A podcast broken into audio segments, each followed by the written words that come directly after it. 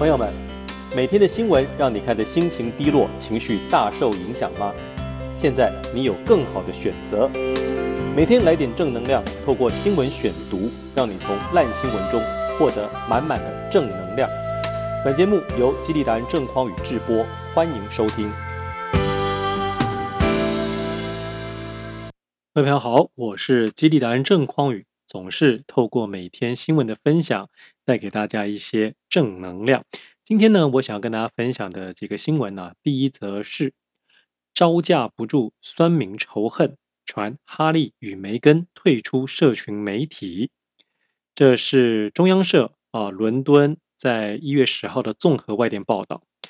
英国媒体今天报道，哈利王子和妻子梅根呢，就是 Meghan Markle。他们在脸书和推特等社群平台上感受到仇恨，让他们逐渐失望后，已经停止使用社群媒体。星期日，《泰晤士报》（Sunday Times） 报道，哈利和梅根不论在个人或专业领域身份上，都拒绝使用社群媒体，作为他们在美国全新进步角色的一部分。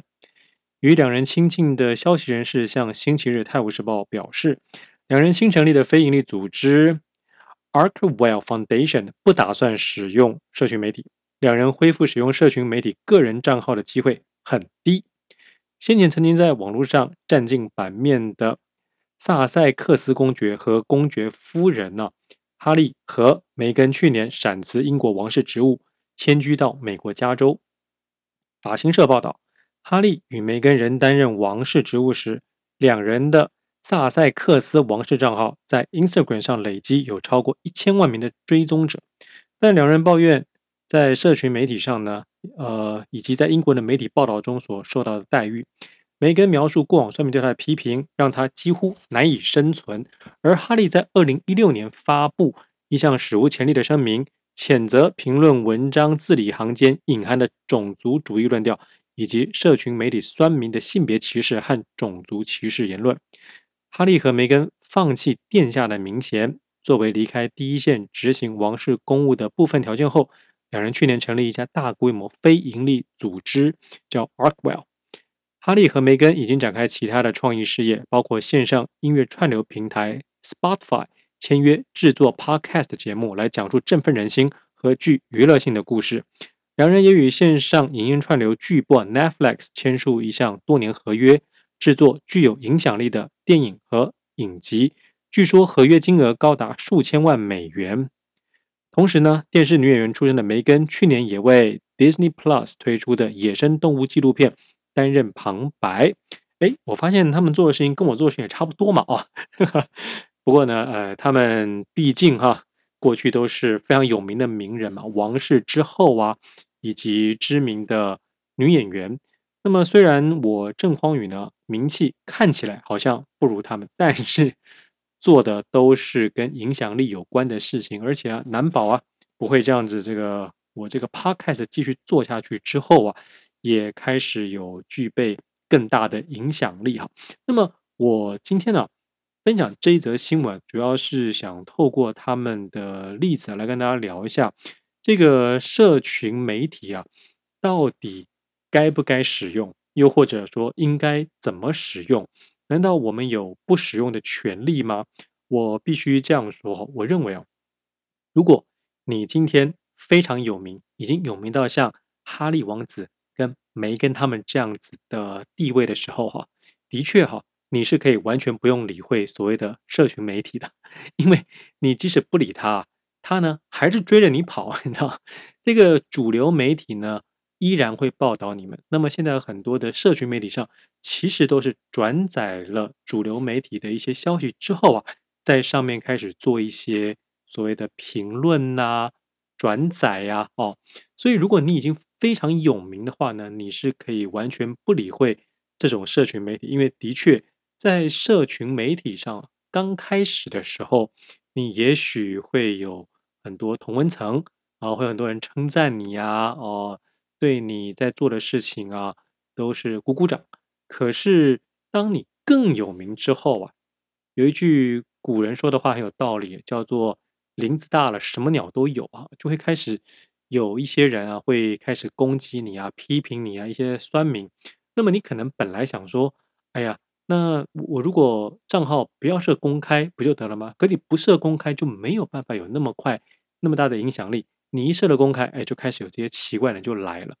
那么为什么我说，当你已经非常有名之后啊，如果像哈利或梅根这样子，你是可以完全不要理会这所谓社群媒体的。但当你一开始什么都不是，nobody 啊，比如说像我这样子的时候。所谓的这种社群媒体平台啊，像什么呃，脸书啊，哈，或者是呃，Instagram 啊，这些 Twitter 啊，这些相形之下就变得很重要，因为对我们来说，每一个曝光都是曝光嘛。那么我们用尽各种不同的方法，包括现在呢，用像这样子的 Podcast 来跟不同层面哦，喜欢使用不同媒体或者不同社群的人多多接触。这就是我们这种啊，想要就不红啊，想红，然后想要发挥影响力的人，我认为是应该要做的事情哈。只是说，等你假设真的像梅根和哈利这么有名之后，我认为就应该考虑是不是可以不用理会这 所谓的社群媒体，因为就像我说的哈，你当已经非常有名之后呢，是。你所有这个主流媒体会帮你报道的一些正向的消息，自然的就会转到这个社群媒体上，而不是像你原本一点名气都没有的时候，你想做什么，你想要主动的跟这个主流媒体接触，那他也不鸟你，哎，对吧？那你唯有靠在社群的媒体上面，哎，你非常非常红了之后，哎，这个时候呢，呃，他们主流媒体看到你在社群媒体上可能很红。哦，是大家讨论的这个话题对象啊，反而会开始去报道你哦，所以我觉得这个你必须要自己去找到一个平衡。那说到这个哈，我跟大家说，这我自己啊是标榜说，我每一次拍的一些影片呢，或者包括我现在跟大家分享的这个内容哈，我自己都觉得哎，其实是呃非常非常有有意义的，对吧？哦，那。有时候我在看到这个《苹果日报》上面分享的这些新闻呢，我就觉得，哎，说真的，这个谁跟谁离婚呢？谁骂谁呀？对吧？或者哪个小三？这这这跟国计民生、跟社会到底有什么正向的关系？完全没有嘛。那反而我在这边做什么？每天三分钟激励你啊，时时刻刻激励。哎，这么好的内容，那媒体应该要报道啊。所以不瞒各位哦。我啊，除了像做这种 podcast 之外，其实我跟苹果日报的缠斗啊，已经有差不多三到五年左右了。怎么说缠斗呢？就是我每一次啊，如果自己录了一个我觉得非常有意义的影片啊，比如说像之前呢，我就有拍过像这个狼师，呃，大家知道狼师的林奕含那个事情嘛，哈，跟陈星。那么当时呢，我就拍了一个影片，这个事情一出来之后，我就特别拍了一个影片。叫做判读与防范狼师的三个方法，哎，马上抓紧这个时事啊。像我现在在做这个 podcast，随时来点正能量，其实也差不多。就是我会从这个新闻里头抽丝剥茧之后，找出一些我觉得大家可以呃学到的、可以应用的一些知识。那么我在那个影片里头就介绍了狼师可能会用什么方式来不自觉的啊，让女生觉得不自觉的。被吸引，然后觉得哎，他们好像就应该在一起呀，啊，这样。所以你看，这么好，这么正向，可以帮助大家判读与防范狼师的内容多好啊！我就发散给不同的媒体啊。当然，呃，那时候很幸运呢，啊，像比如说风传媒，哎，他就愿意转载，所以一个晚上大概就有差不多三万的浏览量。那么我当然了哈，会非常希望能够被像苹果日报这么大的媒体报道。不过呢。我跟苹果日报这个胜率啊，大概是只有五分之一，可能比五分之一还低啊。比如说，我会自己制作一些影片啊，或者自己写好新闻稿啊，寄给苹果日报。那苹果日报呢，就呃，这个有时候用，有时候不用，胜率啊是五分之一。上一次他们用的是什么？大家知道吗？上次他们用的呢，是我那个时候呃，因为这个呃紫衣神教。呵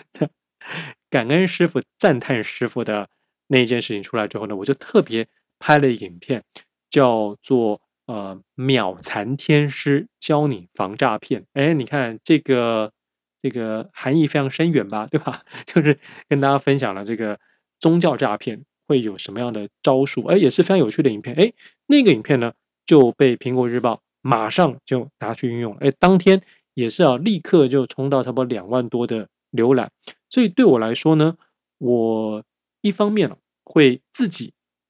很积极的。用类似像 Podcast 的这样子的媒体啊，进行自媒体的宣传，用 FB 啊啊，我这个 Instagram 呢经营的不是太好，但是我会好好诶尽量的去多加的经营它啊。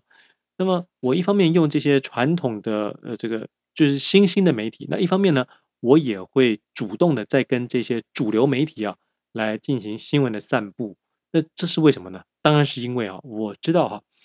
呃，有了名气之后呢，像我自己非常希望能够推广这种呃正向的影响力啊啊，随时给大家来点正能量嘛。那你只有有名了之后，才会有更多人会想要听你的东西，想要看你的东西嘛。但我自己也觉得哦，如果有一天我也像哈利王子跟梅根一样，到了这样子的程度之后，我也必须承认哦，因为网络上的酸民实在是太多了。真的，你如果要对付他们的话，你是疲于奔命；你不理他们的话呢，又可能积非成市。那这个时候有一个方法不错，就是你完全不要看这些社群媒体 啊，你可能呢就会活得比较开心一点。这个社群媒体啊，它某种程度上啊，的确让很多失联的这些老朋友啊、老同学啊，可以再次相遇。可是它的确也造成了很多人呢，更加的不准啊。因为比较的心理啊，开始觉得自己好像过得比你自己以前的老同学啊、朋友啊都还要差，所以你就会不想要跟他们见面，你反而会 越来越呃自我贬低呀，或者这种嗯自我瞧不起的感觉会越来越强烈。我想啊，这也是我们这种社群媒体发达，它很自然会带来的这个恶。那更不要说很多。人呢、哦，他不会借由赞美别人、提高别人来获得快乐，他是借由贬低别人、踩低别人、造谣、谩骂别人来刷存在感啊，就觉得自己仿佛存在一样。特别是哦，当他攻击一个名人，名人还理他的时候，哇，这怪怪不得了啊！那他可就兴奋了，对吧？因为人都需要关注，只是。他自己没有办法透过自己呢丰富精彩的生活获到别人的关注，所以最快的方式呢就是去攻击别人、骂别人，这样一样可以获得关注。虽然这样的心态是不对的，可是人性里头呢就是会有这一个成分在啊。那社群媒体它某种程度上就助长了这种负面的人性。我会希望呢，如果大家啊都多花一点时间听，像我们这个随时来点正能量的话。你可以理解并且正视自己。假设你也有这样子的一种负面的心态，没有关系。你会知道，呃，面对它、正视它之后，想办法去寻得一些提升，还有成长啊。那么你自然的哈，在提升成长之后，就会更加的正向。那你就不会被这样负面的情绪给绑住。比如说，你可能以前呢，呃，一有这种负面的情绪，你可能就想说，要去攻击别人、骂别人最快。可是你现在就会知道说哦，那么原来啊，让自己真正也成为那样子的人啊，就是有一个一个高度的人，或者你真正拥有了什么之后呢，你就不会去酸别人、骂别人。为什么？因为你已经是拥有者了嘛。那我说到这里呢，我就跟大家提一下啊，你很少会，你应该是不是？是完全不会啊。看到呢，我会去，比如说。骂别人呐、啊，或者酸那种，我觉得啊、还蛮优秀、蛮不错的。因为我一看到那种比我厉害的人，我心里想的都是：哎呦，那我要怎么跟他学习？我怎么样可以啊、比他更强？那么如果看到不如我的人呢，那我更不会去讲他什么，对吧？哦，于是我从中也悟出了一个道理哈，就是其实哈，通常呢会来酸我啊。或者骂我的人呢，基本上都是不如我的人。那你有必要为不如你的人在那边伤心难过吗？啊，真正的强者呢是不会做这种事的。所以，如果我们都希望当强者的话呢，就要培养这样子的心态。而听我们的节目啊，随时来点正能量，就是让你成为一个强者。这个强者呢，也不是说要你去呃跟别人比较啊，都不是，而是你一天比一天更加的进步，你不断的能够去战胜自己，克服自己，去激发自己的潜能啊。这会是我在节目里头呢，特别希望跟大家分享的一些想法。好，那么我们今天呢，要跟大家分享的第二则新闻呢，是重磅快评：家乐福这一季朱标章巴掌打得陈吉仲又亮又响。哎，这在讲什么？这是好像是联合报的一个呃社论，他们的主笔是发出来的一篇文章。我跟大家分享一下啊，当然了，就是跟我们这个莱猪有关了。我稍微说一下哈，昨天中央畜产会董事长林聪贤主动表示，在七千多家贴有台湾猪标章的店家，经过清查，已有六十余家遭下架，其中包含大型通路商家乐福。家乐福立刻发出强硬声明，表示他们是主动撤下标章。没想到畜产会前后标准不一，还被反咬一口。直批畜产会莫名其妙，看来家乐福不想当胡须章第二，暗自吞下政府错乱矛盾政策的苦果，选择以大动作来捍卫商誉，也让农委会满脸豆花。去年底贴有台湾猪标章的胡须章，因为有一款便当使用西班牙进口猪肉，引发外界哗然。当时农委会主委陈吉仲说，元旦起会进行全面性的稽查。一定要百分之百全用台湾猪才行。事实上，当初胡须章在申请时就已经向畜产会明白表示，仍有库存进口猪未用罄，但畜产会仍发给标章，事后胡须章却遭到围剿。畜产会上次害到胡须章，这次害到家乐福。家乐福去年十一月申请台湾猪标章时，就已在申请时载明范围仅限。生鲜精肉科所贩售之生鲜冷藏猪肉，以及其冷藏猪肉加工制品之主原料，不包含供应商上架贩售的猪肉加工品。区长会事后也发给了标章。未料畜产会今年一月四日来电询问家乐福可否全馆卖台湾猪。事实上，台湾进口猪早已进口多年，也有一定的市占率。畜产会为了达成陈吉仲对外所谓百分之百台湾猪的宣示。居然要求如此大型的通路商下架所有进口猪肉，简直是滑天下之大稽。家乐福明白回复做不到后，便主动撤了标章，但却被林聪贤邀功说成是因为畜产会稽查后被迫撤下，也难怪业者吞不下这口气，气得还原始末，也让当初信誓旦旦的陈吉仲颜面无光。在家乐福反击之后，农委会今天也再度发出声明，指称感谢业者主动配合查核。自行主动申请撤销，对于业者支持国产猪肉及负责任的态度表示肯定与感谢。通篇声明读来既阿 Q 又心虚。确实，负责任的是业者，不负责任的是政府。从胡须章到家乐福，都显示蔡政府政策的混乱。明明最容易的方式就是从源头上游来标示，但政府不此之徒。却从下游的消费端去发给各式的标章标示，导致呢治私一分，不止民众眼花缭乱、信心俱失，也让许多商家因此受害。现在只要贩售进口猪肉，好像就成了不赦之罪。事实上，大家在意的是来猪，而不是进口猪。现在的做法呢，是苦了民众，害了商家，为蔡政府错误的政策受罪。元旦以后呢，苏内阁毛起来大秀猪肉秀，从苏贞昌到海关看进口猪肉查验，到率领阁员大探台湾猪肉，却被一句话戳破了：大家是对进口猪肉有疑虑，又不是台湾猪出问题，显示了苏内阁的荒谬。现在台湾猪可说是奇货可居，还需要官员在镜头上面演喂食秀吗？奉劝蔡政府，秀可以停了，赶快办点正事儿吧！哎。诶，听到这样子的社论的时候，我不晓得哈，就是很支持蔡政府啊，或者很支持绿营的人，会不会觉得很生气啊？哦，我我会觉得哈，嗯，我们真的不要很快的哈就被这个立场啊，就被这个蓝跟绿啊给蒙蔽了眼睛啊。我认为这篇社论其实讲的，哎，的确没错，就是现在呢，大家最关心的是啊，到底我们吃到的猪肉会不会含有这个莱克多巴胺？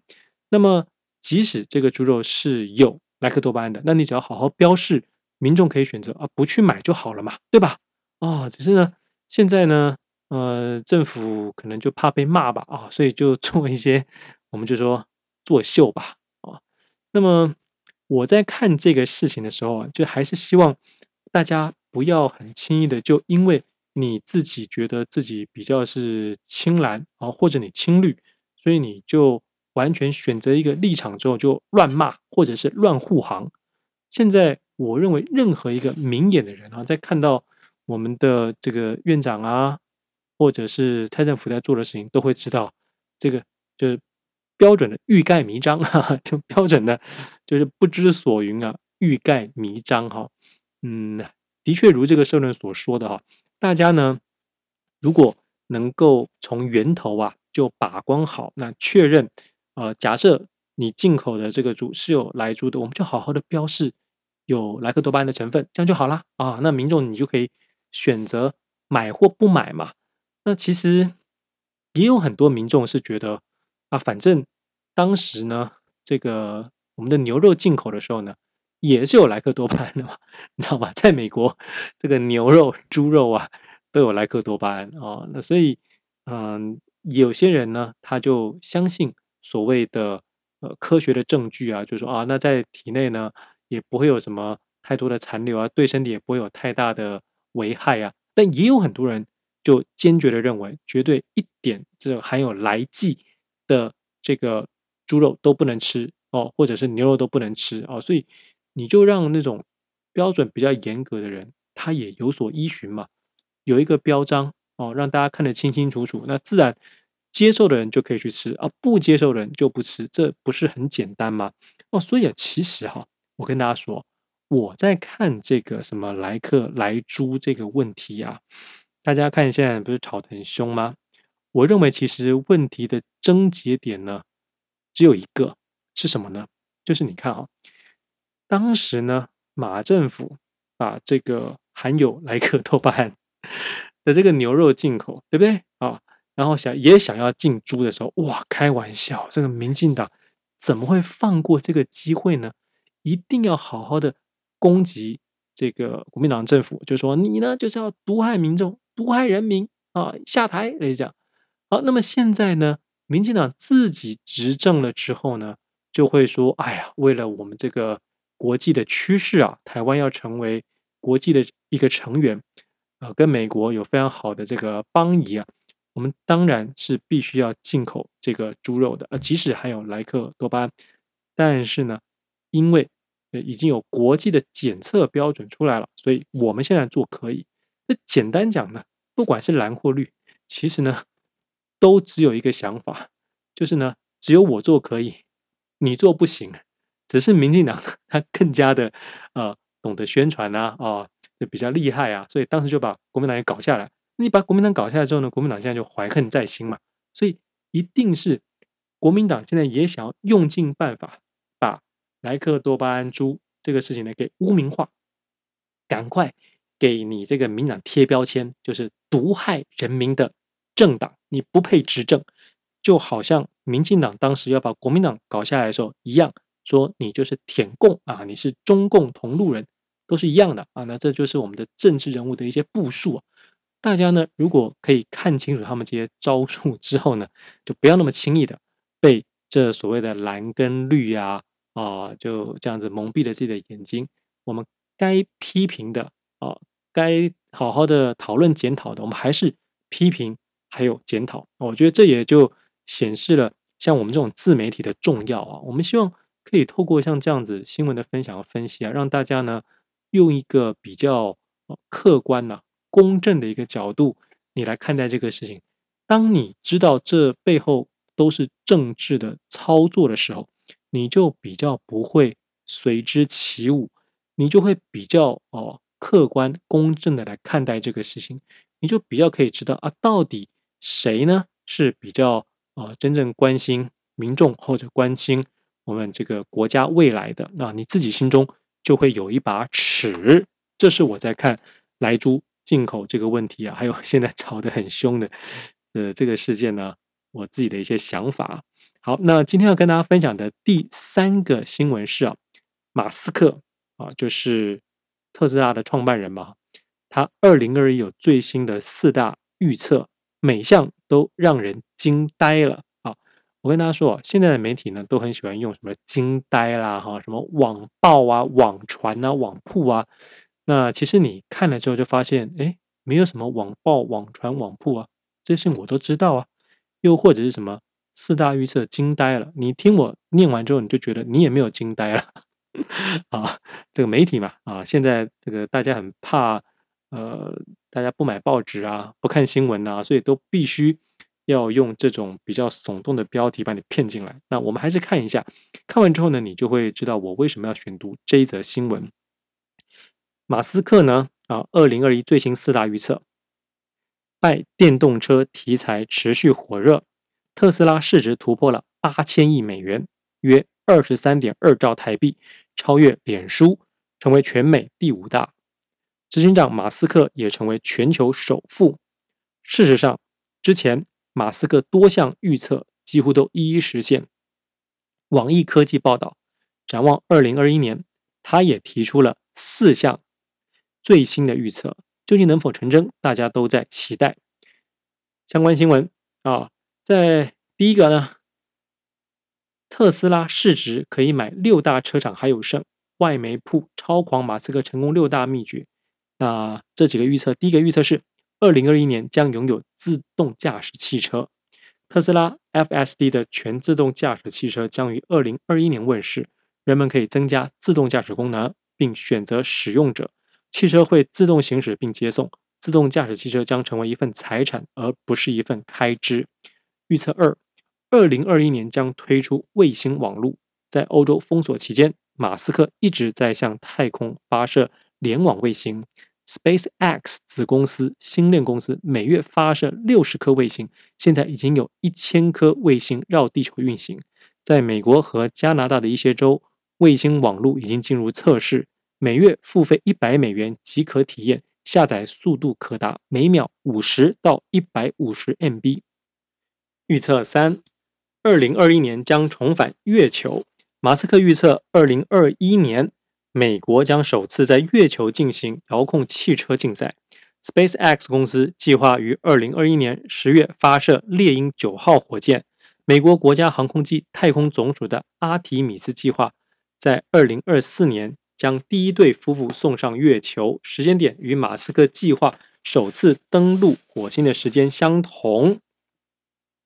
那预测四呢，则是太阳能和储能业务的成长速度将在二零二一年超过电动汽车。当太阳能变得比现有的石化燃料更便宜时，世界上超过一半的国家和美国大多数州的太阳能发电价格会等同或是低于现有价格。对于马斯克二零二一年预测的四大趋势是否成真呢？维区科技总经理吴金荣表示，其实这四大事业都是跟马斯克旗下事业有关，都是在推销他自己的事业。整体看来呢，要在今年普遍实现的可能性不高。第一是电动车将会出现全自动驾驶，吴金荣认为这可能啊，在未来会发生，但是今年无法普遍实现，主要在于公路监管问题等配套措施未完善。或许在某部分小区域或一定范围内的实现是可能的。但是要普遍实现不太可能。第二是卫星网络，吴金荣表示，现在美国及加拿大已有部分地区可以接收讯号，代表技术上已经逐渐实现。但是要在全球各地可接收并下载速度达 5G，还有段路要走。第三是美国在月球举办遥控汽车比赛等。吴金荣说，登陆月球无论是载人或是无人，在现今技术上都不是问题。重点在于 NASA 有没有经费做这项计划，否则美国在一九六九年科技都没有现在发达下，都可以载人登月了。第四是太阳能和储能成长胜过电动车及电价与现今市价的电价持平或者更便宜。吴金荣强调，成长性很难比，尤其要看全球太阳能成长性还是单指美国。过去中国成长性最高，但最近趋缓了。而太阳能发电成本，事实上在前几年就已经可以做到比市电还便宜了。但如果要实现马斯克的计划，建构太阳能加上储能及电动车的生态系，也还不普及。事实上，马斯克之前呢，也曾经有诸多大胆的想法，包括他想改革汽车业，殖民火星，在真空隧道中建造超快列车，把人工智慧 AI 整合到人脑中，并颠覆太阳能和电池产业。在这些想法中呢，有两个最引人注意：一个是他想加速从化石燃料的过渡；二是他想透过殖民火星以及让生命跨越行星来确保人类物种可以长期存在。英国媒体 BBC 整理出马斯克在商业上成功的六大秘诀，包括了不为了追求财富做自己热爱的事，不要害怕雄心壮志，准备好承担风险，忽略评论家以及享乐。他是十足的工作狂，但也不吝于享乐。好，看完这个马斯克新闻的分享呢，我不晓得大家有没有听出啊？我最想跟大家讲的什么呢？我最想跟大家讲的就是，这家伙呢，真的因为非常热爱和相信自己在做的事情，所以连他的预测啊，都是在讲他自己 的事业。哦，我在看这则报道的时候啊，姑且不论他的这些预测啊，能不能成真。能不能在二零二一年实现？我认为这个都不重要，重要的是呢，他的这种精神呢，我觉得非常值得我们学习啊。不管你今天要创业，还是你自己是在你的职场上啊，兢兢业业，每天非常认真的工作，我觉得呢，都要有像他这样子一个，就是大胆的设定目标，并且想尽办法去把它实现。然后，因为你在做的事情是你非常喜欢的，所以你逢人呐、啊、就会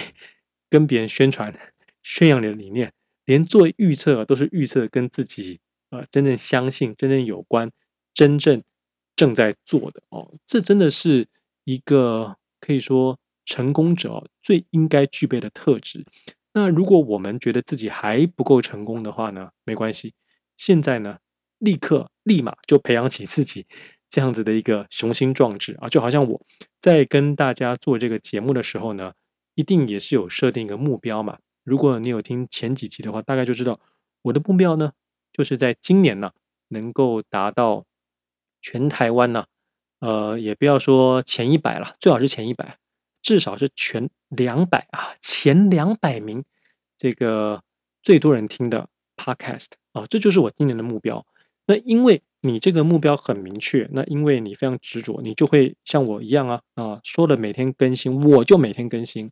那么说了呢，要每一则新闻都想办法跟大家呃想办法找出其中的正能量，我就想办法啊，每一集都呃阅读完新闻之后，赶快啊做笔记啊，找出可以跟大家分享的一些正能量，包括今天这一集。所以呢，因为我在做，我非常。相信并且想做的事情，于是当然也会啊，在节目的尾声呢，就请大家赶快 帮我帮我们把这个节目呢啊评五颗星啊，帮我们评论，然后把它推到前几名，让所有人呢，只要是想要呃搜寻，比如说正向啊、正能量啊或者激励相关的 podcast，哎，第一个就是我挑出来，或者你呢可以分享给你其他朋友。或者你平常有一些朋友呢，他们觉得看到台湾的这些新闻呐、社会事件呢，觉得很不准啊，觉得心情大受影响啊，而且是非常负面的影响。那这个时候，你听我们的这个 podcast，这个随时来点正能量，真的就可以让你啊，在一天之中呢，我们每天现在是设定早上八点，你就可以，不管是用安卓啊，或者你用 Apple 系统。都可以听到我们这样子的内容，我就希望透过这些国际新闻、国内新闻、这些社会事件、政治、经济、教育、文化、健康各个不同的新闻，我每天透过一些选读，再加上自己的一些分析啊、建议啊、经验，能够让你每天都能够充满正能量。我是郑匡宇，希望你喜欢我们的节目，并且帮我们按赞五颗星，分享给您更多的朋友。那么我们下一次的节目，也就是明天再会喽，拜拜。